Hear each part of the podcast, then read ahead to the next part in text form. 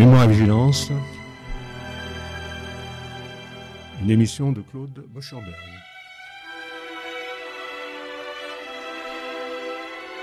Chers amis, bonsoir. Je vous propose ce soir une émission exceptionnelle avec euh, Jacques Canet, président de la Synagogue de la Victoire, le grand rabbin Olivier Kaufmann, directeur de l'école rabbinique de France, et Steve Swissac, que nous aurons euh, dans une seconde euh, au téléphone, qui est donc le producteur. Je voudrais simplement rappeler que nos amis sont là ce soir à l'occasion de la cérémonie qui va se tenir le dimanche 13 septembre prochain à 10h, sous l'égide de Joël Mergui, président du consistoire, Raïm Corsia, grand rabbin de France, Michel Guggenheim, grand rabbin de Paris, la commission administrative de la Grande Synagogue de la Victoire, la commission Shoah du consistoire de Paris. Donc cette cérémonie organisée, comme chaque année, à la mémoire des martyrs de la déportation, en présence du représentant du président de la République, des autorités officielles et des anciens déportés, avec la participation exceptionnelle cette année de Anne Gravoin, Mathilde Lamay, Francis Huster et euh, Stéphane Bern. Alors il faut savoir que cette cérémonie, euh, en mémoire des, déportés, elle, augure les temps forts de la mémoire en France. Et euh, si mes souvenirs sont exacts, la première cérémonie a débuté au lendemain de la libération en 1946. Et je me tourne immédiatement vers Jacques Canet, puisqu'il va nous éclairer sur cette rétrospective historique. 46, c'est bien la date euh, où a commencé cette cérémonie, mon cher Jacques. Oui, tout à fait, Claude. Euh, monsieur le grand rabbin, Claude, euh, merci de, l'inviter. Donc cette, cette cérémonie a en effet été instaurée en 1946 par le rabbinat. de façon à honorer la mémoire des Juifs de France déportés et massacrés donc pendant les heures de la Shoah. Euh, il fallait en effet trouver une date, une date pour que les familles euh, ayant perdu donc des proches puissent euh, rappeler la, mémoire de des membres de leur famille. Et le rabbinat a instauré cette date qui est le premier jour des euh, Ashkenaz précédents, donc Rosh Hashanah et bien évidemment Yom Kippour. Donc c'est une date que l'on tient depuis maintenant plus de 75 ans. Euh, la première cérémonie avait eu lieu à Drancy, mais la deuxième a eu lieu immédiatement ensuite à la, Victoire. Et euh, depuis 35 ans, elle est également euh, télévisée. Les autorités de l'État participent, mais très très régulièrement, très scrupuleusement et avec beaucoup d'émotion depuis cette époque à cette, cérémonie de mémoire. évidemment, avec le temps, elle évolue. Et euh, je dirais qu'aujourd'hui, à la suite de la disparition progressive d'un certain nombre de déportés, nous avons moins d'anciens déportés euh, qui euh, témoignent et qui viennent témoigner lors de cette cérémonie. C'est aux générations suivantes, donc aux enfants et aux petits-enfants, donc de, venir euh, témoigner et rappeler la mémoire des disparus. Oui. Alors je vais simplement rappeler qu'un gros livre a été publié il n'y a pas si longtemps concernant l'historique de la Grande Synagogue de la Victoire et, on peut dire, du rabbinat français, et qu'à cette occasion, il y a des photos très particulières qui montrent précisément 1946, au moment où commence cette cérémonie, et ça se passe à Drancy, et il y a un monde considérable à l'époque.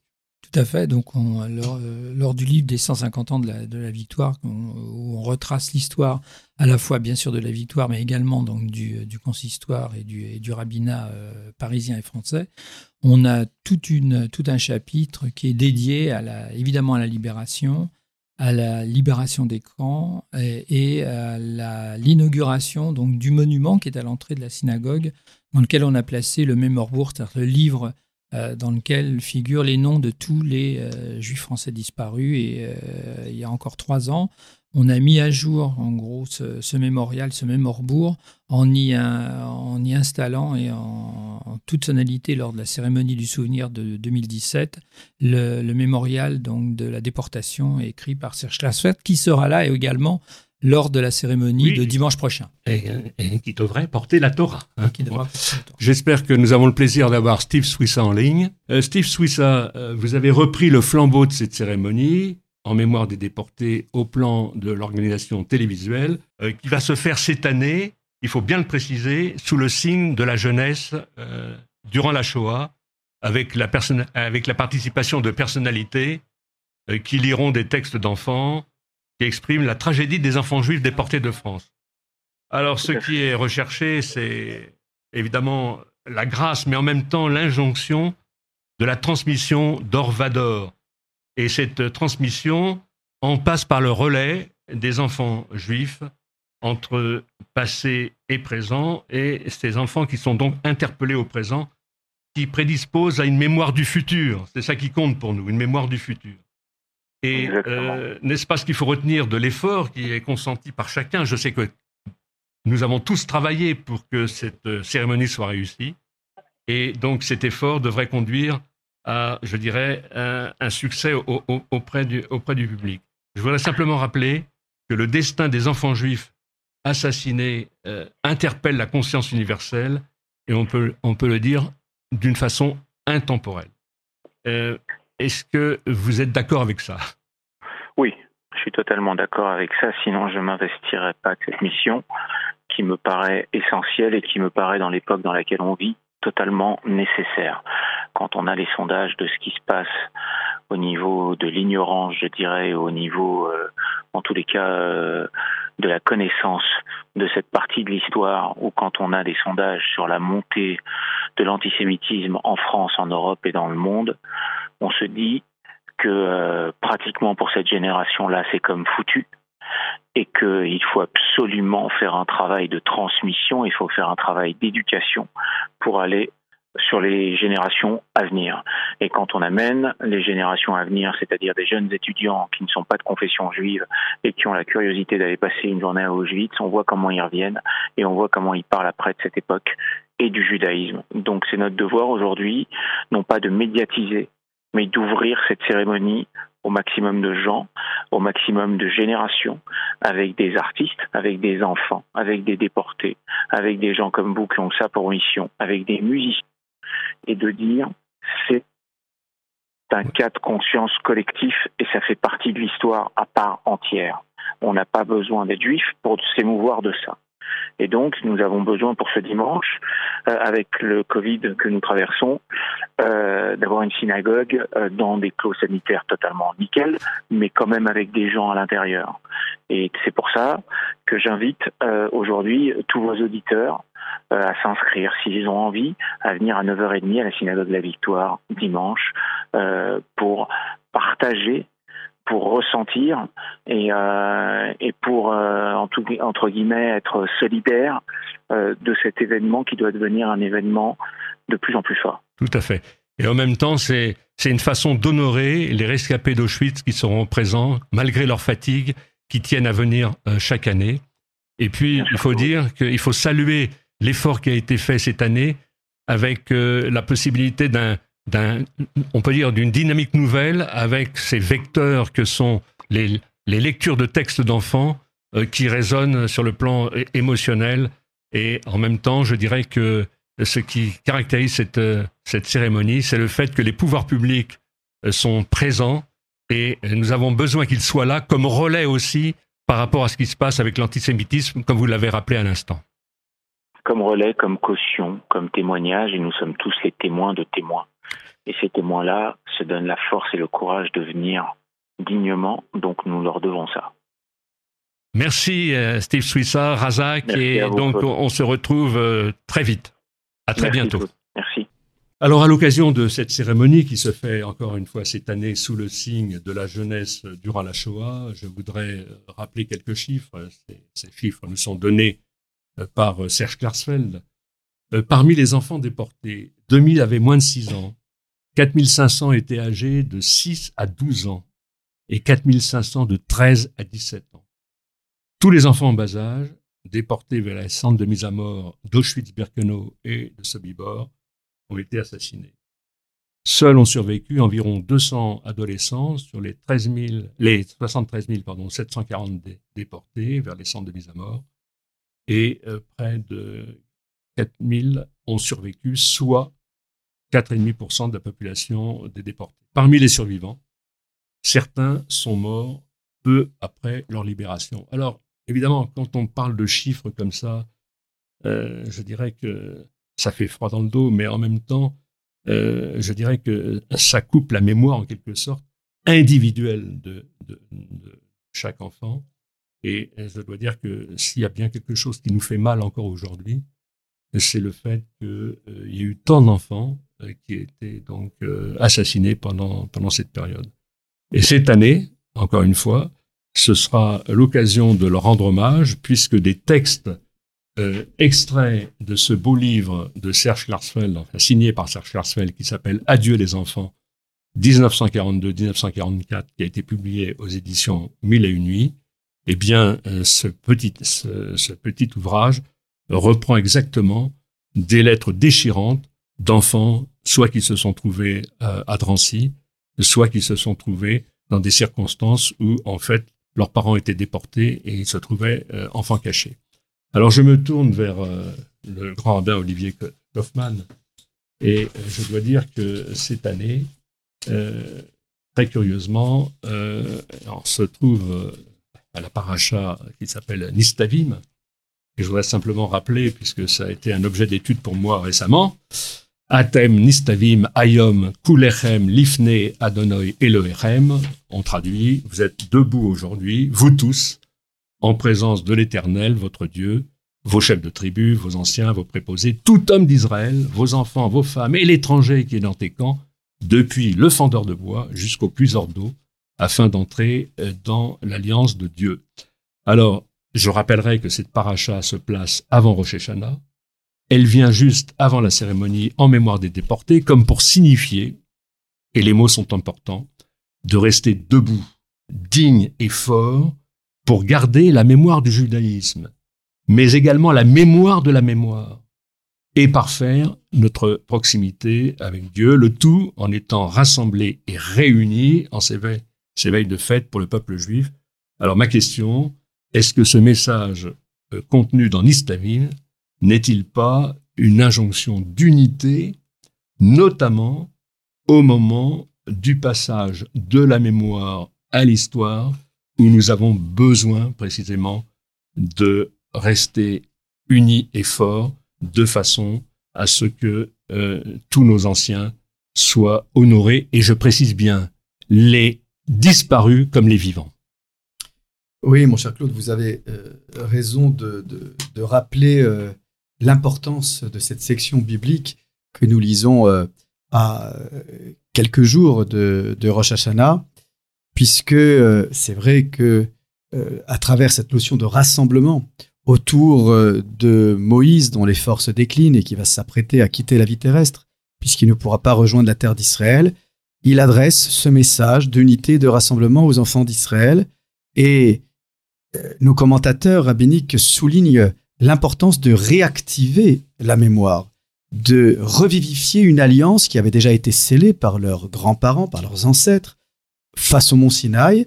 Là, euh, comme euh, un engagement pour l'avenir, il y a, euh, je dirais, une prise de conscience qui doit être faite parmi ces jeunes générations, qu'elles doivent se réapproprier une alliance qui a été scellée par leurs ascendants, et cette unité euh, euh, a un prix, c'est-à-dire qu'il faut que ces générations puissent endosser cette responsabilité. Je vous rappelle quand même qu'il y avait un doute sur ces générations. La fameuse euh, Agada de Pessar, qui contient les quatre enfants, dont celui qu'on qualifie de rachat, j'aime pas trop la traduction, parce que souvent on traduit par le méchant, il n'est pas si méchant que ça, puisqu'en fait compte, il ne renie pas l'existence de Dieu, mais il s'interroge sur euh, je dirais, euh, le caractère indispensable d'un rituel qu'il dépasse et qui lui semble obsolète. Euh, c'est pas pour moi, c'est vous qui avez vécu la sortie d'Égypte.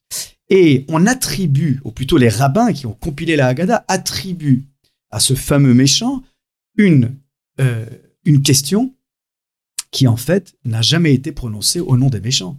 Quand vous regardez dans la Bible, Ma avoda azot lachem, quel est le sens de ce culte que vous réalisez autour de la table? Le mot méchant n'apparaît pas euh, dans les expressions qui précèdent euh, cette question.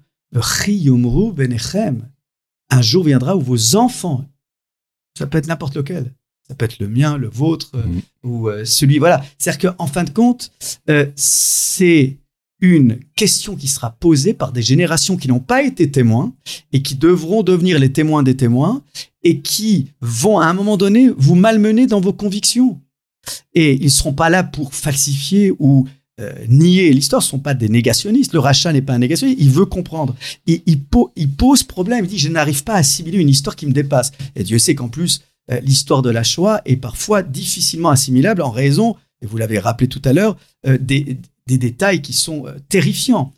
comment l'homme a pu produire une, telle machine industrielle de la mort et au point de chosifier l'humain. Et donc, cette question-là, Rachi, célèbre exégète champenois, nous dit Bessora Tova, c'est une bonne nouvelle. Comment Rachi peut dire une chose pareille? C'est une bonne nouvelle. Bonne nouvelle pourquoi? Parce que vous aurez des enfants. Vous ne pouvez pas ne pas faire d'enfants sous prétexte que, vous savez, aujourd'hui, hélas, on le voit dans les sondages, beaucoup de jeunes parents ne veulent plus faire d'enfants en raison d'un avenir tellement incertain et pas juste lié à la pandémie, mais aux questions d'environnement. Donc c'est intéressant que Rachi, euh, dans sa Champagne, euh, au plus profond de sa Champagne, ayant vécu les croisades, non seulement parle euh, d'une bonne nouvelle à propos des enfants, mais dit même, c'est la bonne nouvelle, c'est que vos enfants vont naître et vont naître sur la terre d'Israël et naîtront pas dans le désert. Donc ça veut dire qu'il y a une forme de résilience qui fait que malgré tout ce qui pourrait nous donner raison à ne plus faire d'enfants. Et je pense à tous ces hommes et femmes qui ont construit des familles au lendemain de la guerre et qui euh, euh, auraient pu avoir toutes les raisons de ne pas fonder des familles, de ne pas travailler. Euh, je dis souvent à celles et ceux qui s'interrogent sur la question, mais nos déportés n'ont pas eu d'assistante sociale n'ont pas eu d'encadrement, auraient eu toutes les raisons de casser des voitures, de brûler des magasins. Donc quand on nous bassine, pardonnez-moi le terme, sur toutes sortes de justifications euh, fallacieuses euh, des parcours, et le procès vient de commencer euh, pour Charlie Hebdo, Hypercaché, ainsi de suite, et on entendra des plaidoiries qui essaieront de nous, de nous expliquer comment ces jeunes en, sont arrivés là. Mais à un moment donné, il faut aussi s'interroger sur... Mais nous, ce qu'on entend, c'est à travers ta bouche, c'est des paroles d'espoir. Oui, je, je reprends, je reprends la paracha précédente. Veraya Kitavo. Mm. Le Veraya, j'ai regardé, c'est Rachi qui le dit. C'est-à-dire que le Veraya, en réalité, c'est une consonance qui se tourne vers le futur, mais avec une consonance de joie. De joie, contrairement à Vayehi. Contrairement à Vayehi. Tout à fait. Et donc, effectivement, on reçoit bien le message, parce que, effectivement, loin d'être mortifère, loin de se complaire dans la mortification, en réalité, c'est par l'intermédiaire des enfants porteurs de la mémoire à nouveau que, en fait, on peut avoir l'espoir que effectivement la Shoah ne sera pas oubliée. Tout à fait. Et pour revenir aussi sur cette question de rassemblement, Jacques Canet, euh, président de la communauté de la Victoire, rappelait à juste titre cette notion de rassemblement qui dépasse les composantes de la communauté juive. C'est-à-dire aller au-delà grâce aux caméras de France Télévisions. Euh, service public, c'est quand même important de dire que le service public, alors, partie prenante. oui, je ne sais pas si ça existe dans dans d'autres pays européens, mais c'est quand même important de rappeler que ça fait partie du cahier des charges du service public, en dépit du fait que le service public s'est ouvert à la publicité, s'est ouvert à toutes sortes d'impératifs euh, mercantiles, et c'est normal, pour pouvoir lutter avec le secteur privé. Ce qui veut dire qu'aujourd'hui, on a sur le service public euh, ces émissions religieuses, certes, mais cette cérémonie qui est diffusée et il est important aussi de rappeler, euh, comme l'a fait Jacques Canet, cette genèse de cette cérémonie instituée par le rabbinat. Pour revenir sur ce rassemblement, le rassemblement ne veut pas dire un rassemblement monolithique avec dilution des différences, bien au contraire. Et c'est pour cela que le texte biblique ne se contente pas juste de dire Kulchem, vous tous, mais qu'il y a le prat et le klal, et la globalité et l'individu. Il faut jamais diluer les différences. Il faut jamais absorber l'individu. Et c'est ce, face à face, en fait, ce, ce balancement, pardon, entre euh, la prière individuelle, c'est se tenir debout. Et c'est pour ça que le texte biblique va même au plus loin euh, de, de, la posture de debout, parce que la position debout, c'est Omed, et là, on prend une occurrence biblique qui nous rappelle la statue de sel. Anar, hein, la verticalité. Voilà, c'est la verticalité, mais qui est figée, c'est-à-dire qui ne vacille pas, qui ne se laisse pas ébranler par les vents contraires, par des climats hostiles. Les climats hostiles, oui, euh, et c'est pour ça que nous devons toujours penser, et je sais que Jacques Canet euh, est très attaché à cette question euh, de la mémoire des responsables communautaires qui, au lendemain de la guerre, se sont fait fort de reconstruire et de bâtir, et nous sommes aujourd'hui les héritiers de ces institutions. Exactement, exactement. Alors, on a entendu des paroles d'espoir, on entend maintenant des paroles de responsabilité. Il y a une grande responsabilité de la victoire, finalement. Alors, je vais dire, je vais quand même rajouter un mot. Donc, oui. cette, cette, cérémonie est cette année une année un peu charnière parce qu'on voit bien, donc on a essayé depuis déjà 3-4 ans de faire participer euh, pleinement les enfants, euh, les, enfants du Talmud Torah ou les EI, à, la, cette œuvre de transmission en lisant des textes. Etc. Mais cette année, je dirais qu'on reprend le flambeau de trois amis qui sont Alors partis. justement, il faut les citer. Milo Adonner, euh, Paul, Schaeffer, et euh, Samuel, Sitterman, qui ont été des piliers de cette, euh, de cette cérémonie depuis sa création. Et je dirais qu'ils nous ont quittés ces, derniers temps. Donc, si, si, tu permets juste un mot sur Milo Adonner, parce que comme tu le sais, chaque année, il accompagne Félix Loeb, qui est le président d'honneur de la victoire, pour aller ouvrir le Héral prendre la Torah, la remettre à un compagnon de déportation, qui la remet à un enfant qui vient de faire sa, bar mitzvah. Et cette année, euh, on peut le dire, notre ami, notre cher ami Milo, va terriblement nous manquer. Voilà, donc c'est, je pense que c'est. Ainsi que Paul Schaeffer, bien cette, sûr. Cette cérémonie va être une, cérémonie d'hommage euh, en mémoire de ces trois, trois disparus, et je crois qu'il faut le rappeler. Oui, alors responsabilité de, la victoire, euh, évidemment, parce qu'on est dans une période un peu particulière, donc de, crise sanitaire. Et euh, à la victoire, depuis la réouverture, c'est-à-dire depuis le début juin, on est, nous sommes très très attentifs au respect strict, certains pourront dire parfois excessif, des, mesures euh, barrières et des mesures sanitaires. Donc là, je dirais que la cérémonie pourra se dérouler en toute sérénité. Donc, elle, est ouverte à tous. ce qui ne sera pas le cas, euh, malheureusement, donc des offices de Rosh Hashanah Kippour, où là, on ne pourra accueillir que les gens ayant réservé leur place. Donc, mais là, mais pour la cérémonie du souvenir, on a beaucoup de monde en général. On aura probablement un petit peu moins de monde que les années précédentes, mais la, cérémonie est ouverte à tous. Donc, si vous venez, si vous arrivez à partir de 10 heures moins le quart, 10 heures, l'ouverture des portes est à 10 heures. Donc l'entrée se fera sous toute euh, sécurité sanitaire. toute sécurité. Et il faut rappeler que donc, la cérémonie sera donc diffusée. Alors elle va être diffusée. Elle n'est pas diffusée, elle est retransmise en direct. Retransmise à, partir de 10h45 jusqu'à midi. Elle dure une heure et quart. Et là, comme le disait le grand rabbin Kaufmann, il faut rendre hommage à France Télévisions qui tient beaucoup à cette émission. Oui. Euh, que ce soit Laure Baudouin ou maintenant le, Laurence Vaubillet qui a pris sa, qui a pris sa suite et Steve Suissa, donc qui tiennent beaucoup à ce que cette cérémonie se, se déroule sur le service public, je dirais, parce que c'est une émission qui est une cérémonie qui s'adresse à tous.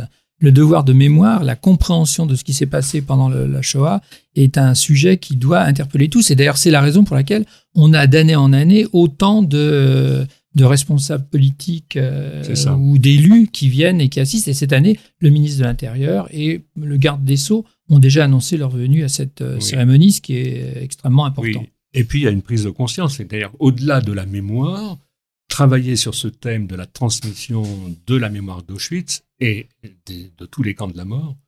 Et c'est bien sûr euh, contrer, autant que faire se peut, la, la vague d'antisémitisme d'aujourd'hui. Je, pense que c'est le sens de la, de la présence euh, euh, massive, massive euh, du, du, gouvernement. C'est ça. Et bon, évidemment, l'ambassadeur, l'ambassade d'Israël sera aussi représentée.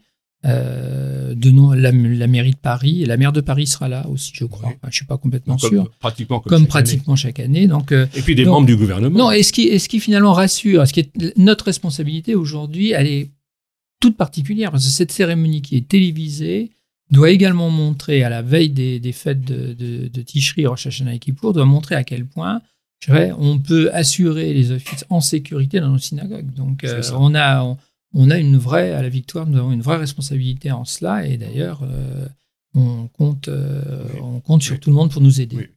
Alors, grand rabbin Olivier Kaufmann, bon, quand on parle de transmission, évidemment, c'est un je dirais que c'est une notion euh, un peu floue dans la mesure où on n'a pas de recette. On ne sait pas comment ça fonctionne.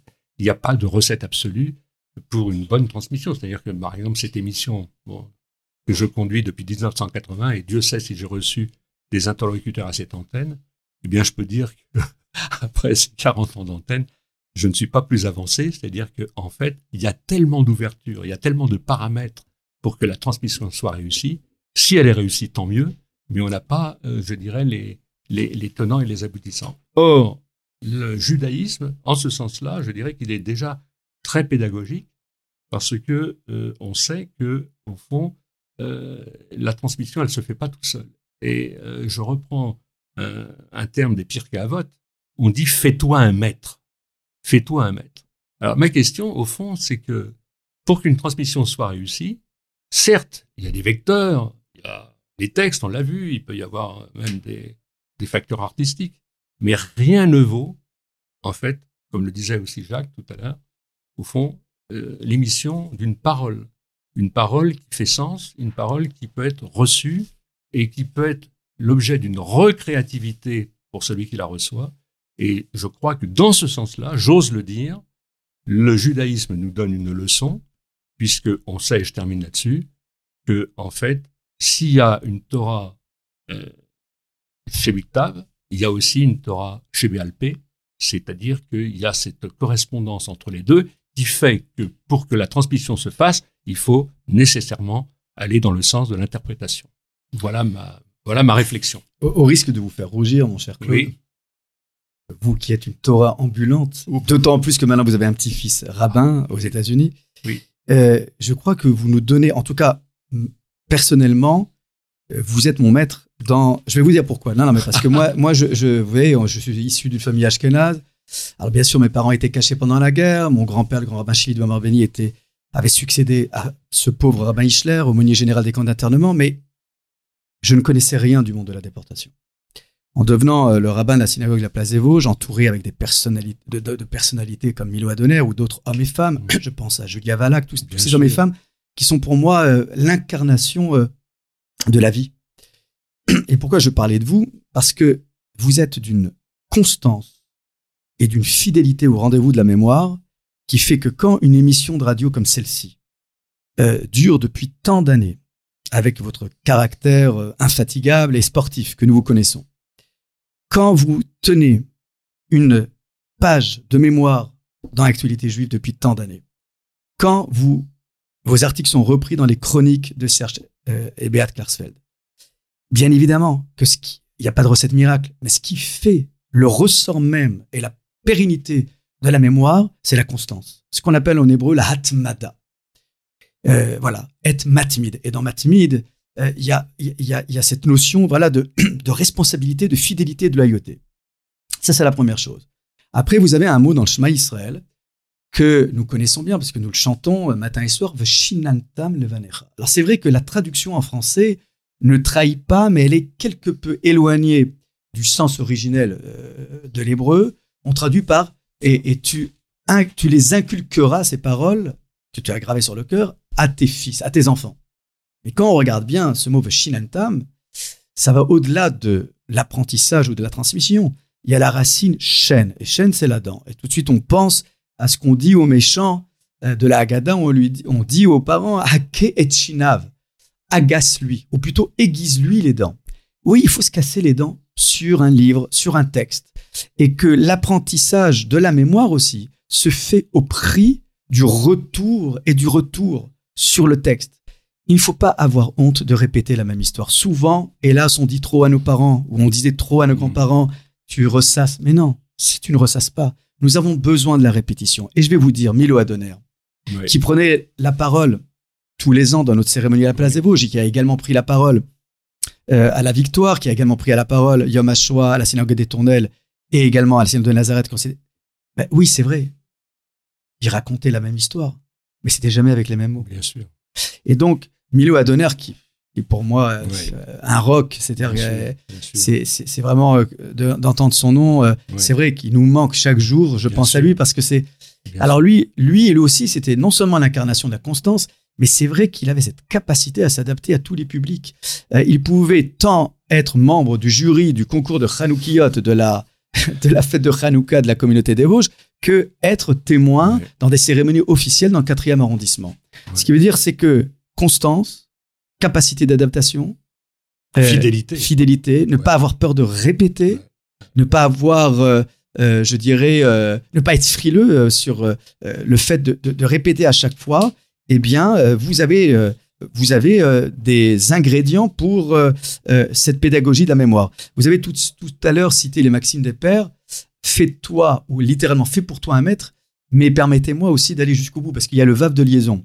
Et dans l'exégèse, le verbe de liaison peut être parfois un verbe d'opposition, c'est vrai, un verbe adversatif, mais souvent, c'est la liaison, ou c'est même le verbe de finalité. Fais-toi un maître, certes, mais il faut que ce maître devienne ton travers. ou kne le chaver. Et acquiert, donc c'est plus difficile que faire.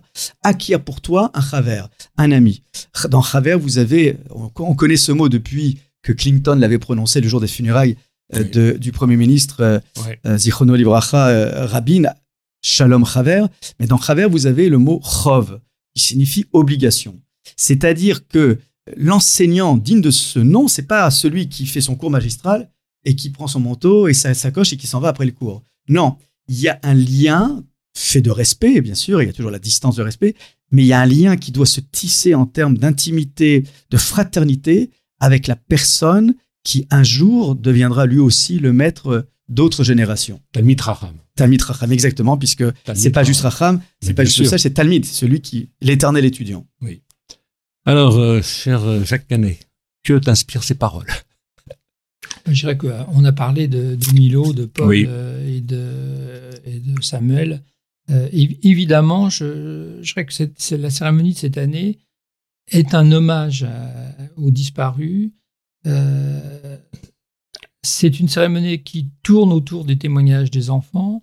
Et comme on est dans une année un peu particulière, c'est quand même la première année où nous, nous, nous ne sommes pas arrivés euh, de Covid euh, aidant euh, ou nous pénalisant à faire chanter les enfants. Donc, si, tu permets, je me, permets simplement d'ajouter hommage aux disparus, hommage aux vivants aussi. Et on va les saluer.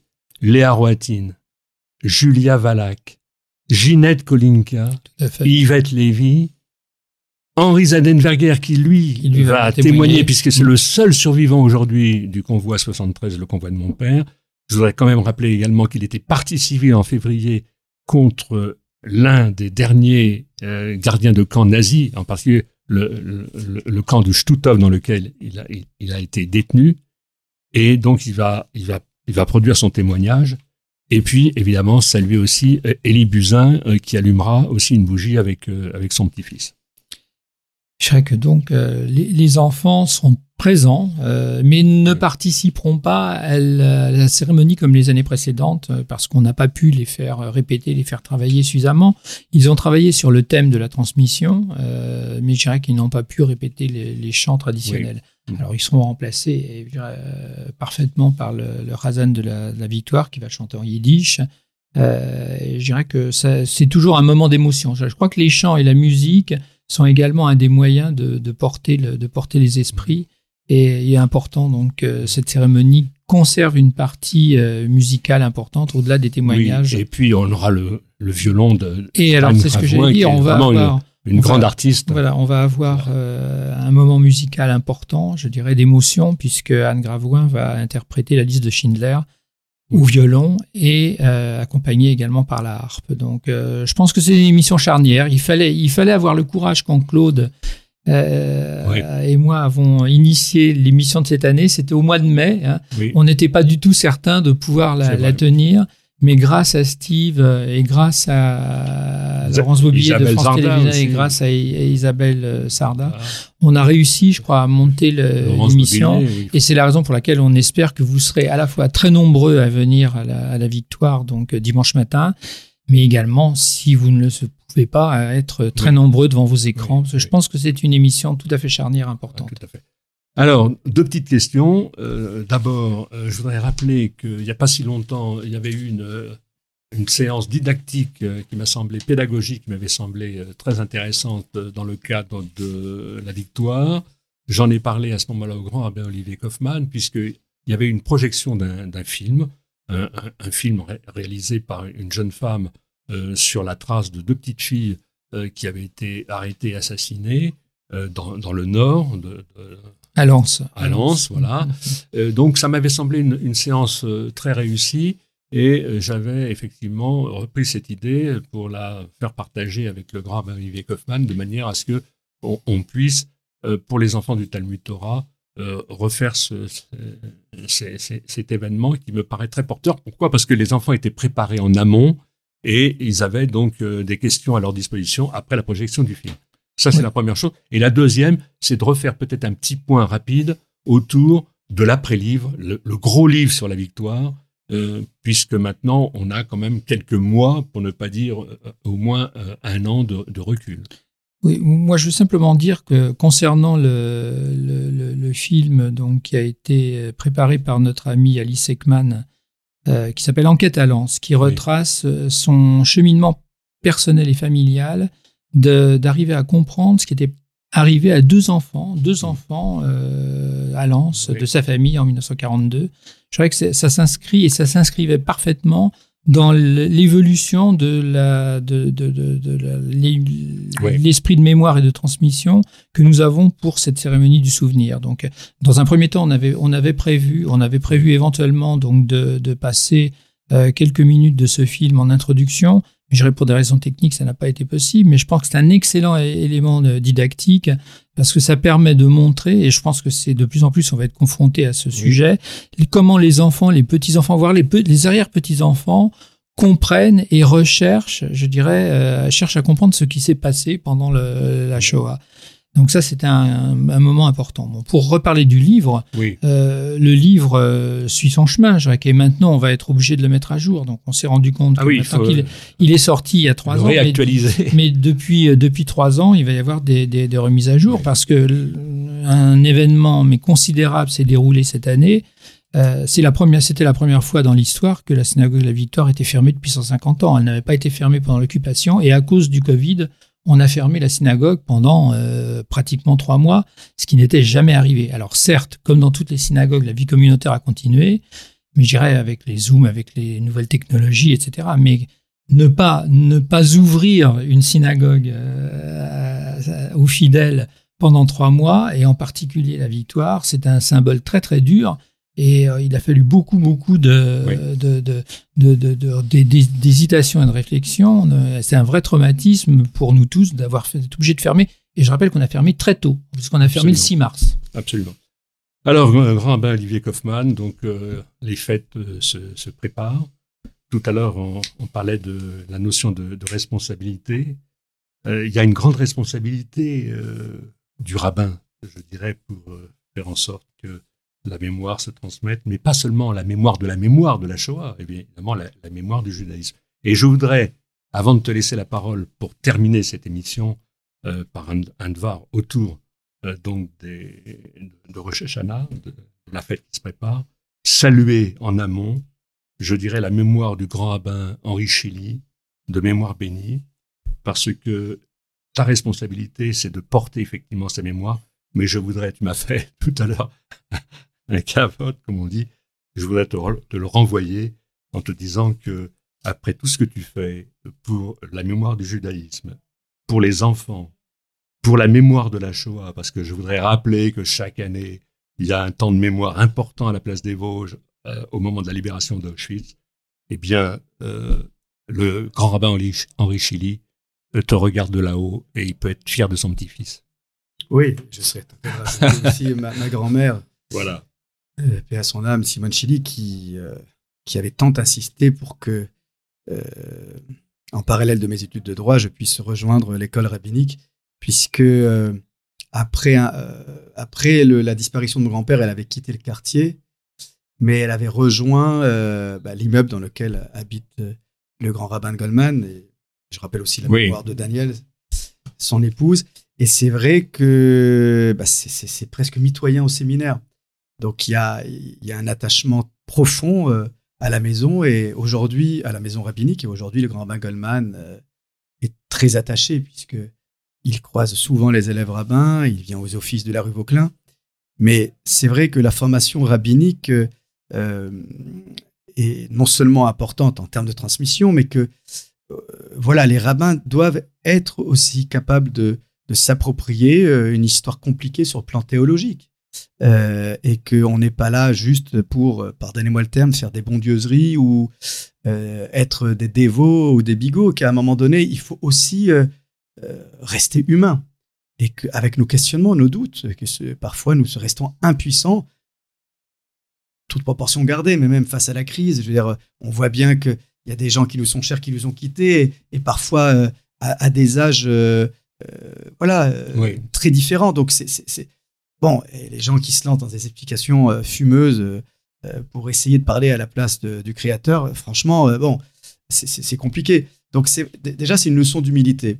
Mais c'est vrai que nous avons voulu, avec le mémorial de la Shoah, faire en sorte que chaque année, pour la première fois depuis que je l'avais institué à l'école rabbinique, où une journée entière, le jour de Yom HaShoah, non seulement les élèves rabbins participaient à la lecture des noms, mais se retrouver dans un échange vivant avec les témoins, mais également avec l'équipe pédagogique du mémorial, à qui je veux rendre hommage, parce qu'ils ils sont capables d'être confrontés à toutes sortes de publics scolaires, et également euh, tant au niveau des adultes qu'au niveau des enfants.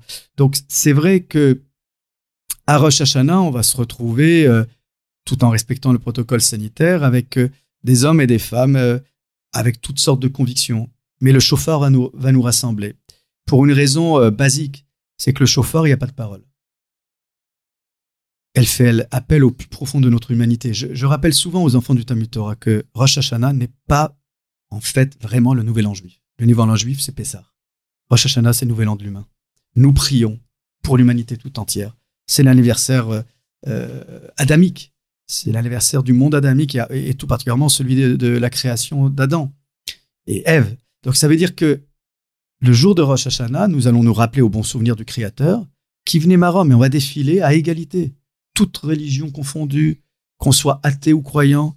C'est cette humanité-là euh, que nous allons mettre en avant euh, avant toute chose, la réparation du monde, le tikkun olam.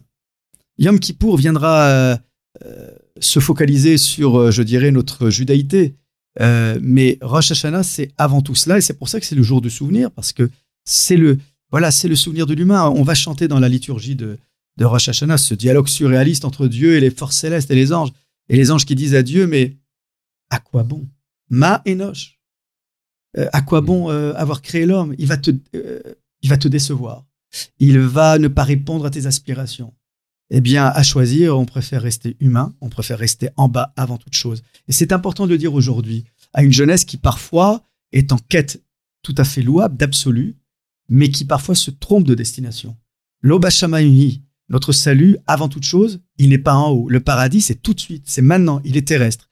Et faire croire à des générations entières qui sont parfois désœuvrées, leur faire croire que euh, euh, la mort est plus importante que la vie, que euh, on pourrait trouver toutes sortes de je ne sais quel paradis artificiel ailleurs que sur terre, alors que nous sommes là pour faire le bien, que nous sommes là pour vivre, être de bons vivants, oui, c'est vrai, nous avons des lois très restreignantes euh, euh, et restrictives dans, notre, euh, dans notre patrimoine, je dirais, juif, mais nous aimons manger, nous aimons chanter, nous aimons danser. Et c'est vrai que les rabbins s'interrogent. On devrait jeûner le jour de Rosh Hashanah.